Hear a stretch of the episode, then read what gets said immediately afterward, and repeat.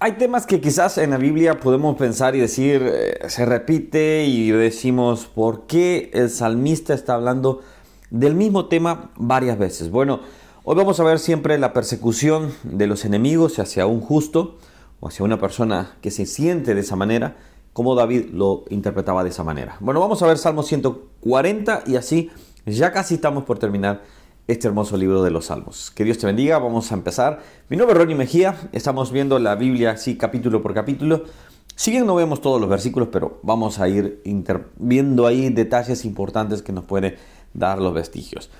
Este salmo, al verlo de esta manera, es un salmo siempre del músico principal, siempre hemos venido diciendo, según comentaristas, esto detalla eh, refiriéndose a Dios, al director de los músicos, al, al principal de los principales, vamos a decirlo así, y bueno, David lo está escribiendo, se es atribuido directamente a David.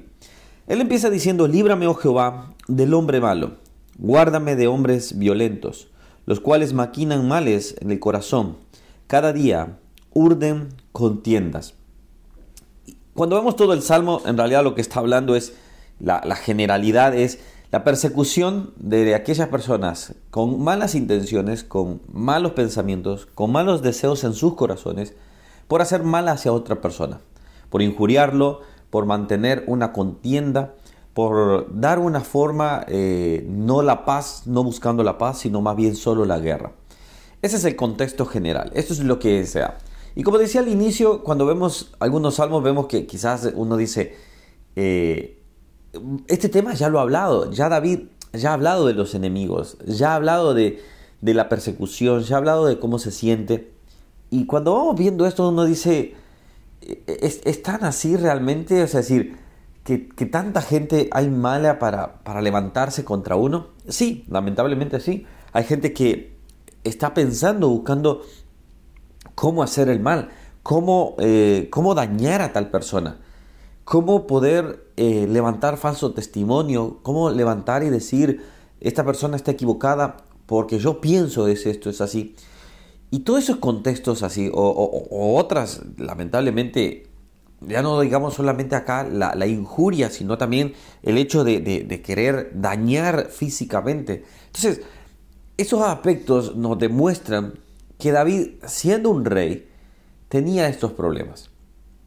Cuanto más también nosotros, que no somos reyes, que no tenemos poder, vamos a decir así, o autoridad sobre un pueblo, eh, también nos sentimos de esta manera a veces. Personas que pueden venir con, un corazón de decir, este, yo sé que soy mejor y puedo enseñarte quizás.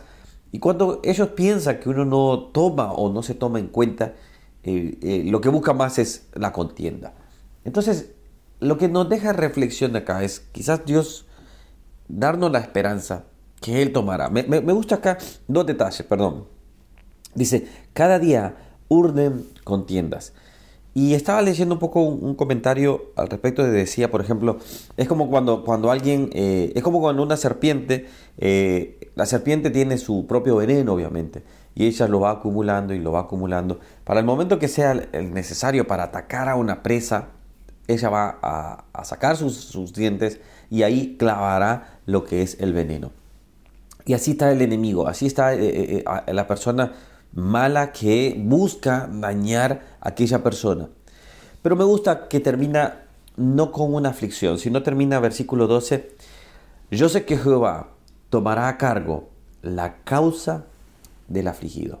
Si de algo podemos estar seguros, si de algo podemos confiar, es que el Señor defiende al afligido, que el Señor defiende a aquel que está siendo injuriado, que aquel está siendo injustamente, obviamente, si fuera justo, no estaríamos hablando de esta manera, sino que injustamente Dios defenderá a todo. Se han levantado personas o, algún eh, grupo, vamos a decir así, contra alguien. Todo lo hemos vivido en alguna manera. Pero siempre quizás podemos decir, Señor, tú eres mi defensor. Eh, si yo me he equivocado, bueno, Señor, ayúdame a reconocer y a pedir perdón. Pero también vemos cuando una persona lo hace injustamente y uno, puede decir, Señor, eh, no he hecho mal alguno, tú me conoces, te entrego esta causa. Y sabes qué, quizás pueden haber dos resultados. El primero de ellos, Dios actúe y haga ver esta, esta injusticia. El segundo de ellos es Dios no actúe, pero un día Él actuará, obviamente. Entonces, cuando tenemos esta confianza, que Él dice así, yo sé que Jehová tomará a su cargo la causa del afligido. ¿Cuál es tu causa y te has sentido afligido? Entrégaselo al Señor y Él cuidará de ti. Oramos al Señor. Señor, en algún momento todos, como David, se ha enfrentado a alguna situación como esta. Te pedimos que nos ayudes para poder mantenernos firmes y saber que tú tomarás nuestra causa.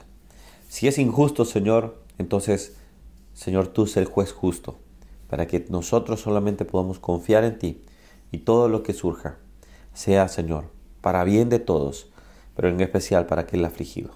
Te damos gracias, Señor, en el nombre de Jesús. Amén. Amén.